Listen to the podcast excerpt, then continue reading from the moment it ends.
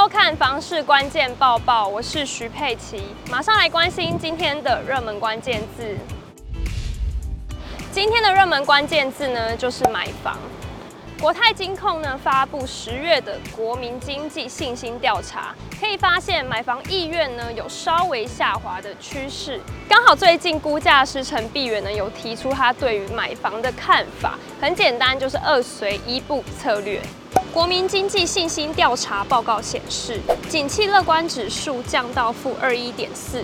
展望乐观指数同步走低至负九点一。另外，大额消费以及耐久财消费，也就是指不容易耗损、可以长期使用的财货，两者意愿指数仅微幅转弱。房屋买卖意愿方面，买房意愿指数小幅降至负四七点六，显示近期住房政策草案。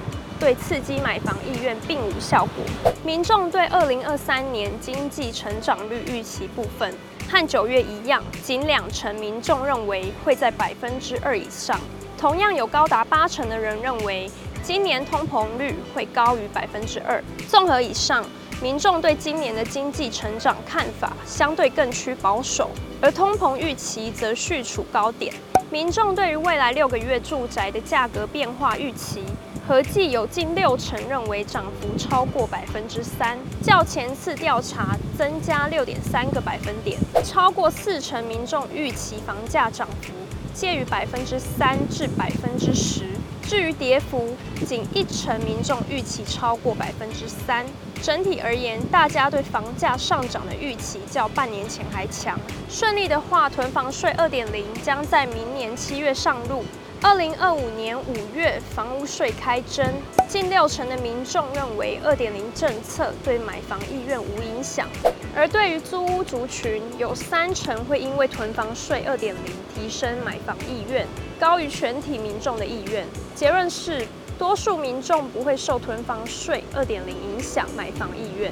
高原不动产估价师事务所所长陈碧元先前提到，房市已落底，且将会续涨。打炒房政策已利空出尽，房市回归总经面、资金面与通膨面。他近期又语出惊人，分享房地产的观点，就是秉持二随一不理念，解释应该要随时买，随便买，不要卖，或是有钱就买，没钱就存，多进少出。所谓的随便买，并不是指不做功课的买，还是不受范围、数量、屋龄等等的限制。买房就如同打怪，量力而为，不要越级打怪，不然就会提前阵亡。为什么买房那么重要呢？陈碧元解释，买房当屋奴是一时的，但租屋当钱奴是一辈子的。要活在自己的小天地，才能实现财富自由。千万不要原本只是前辈子买不起房，变成后辈子也租不起房。拥抱房产，才能共享大家共创经济果实。拥抱房车只是帮忙浇水而已。今天的精选新闻呢，首先来看到汐止人的福音国一汐止增设匝道工程呢，终于完工了。带你了解，为解决汐止连外交通拥塞问题，四年前新北市府着手国道一号汐止交流道增设南入匝道计划，如今终于完工，并于十月三十日开放通车。除了为汐止人往后上下国道节省约二十分钟车程外，同时可转移既有匝道及西万路、中正路与里门街等周边道路的交通量，达到车流分流效果。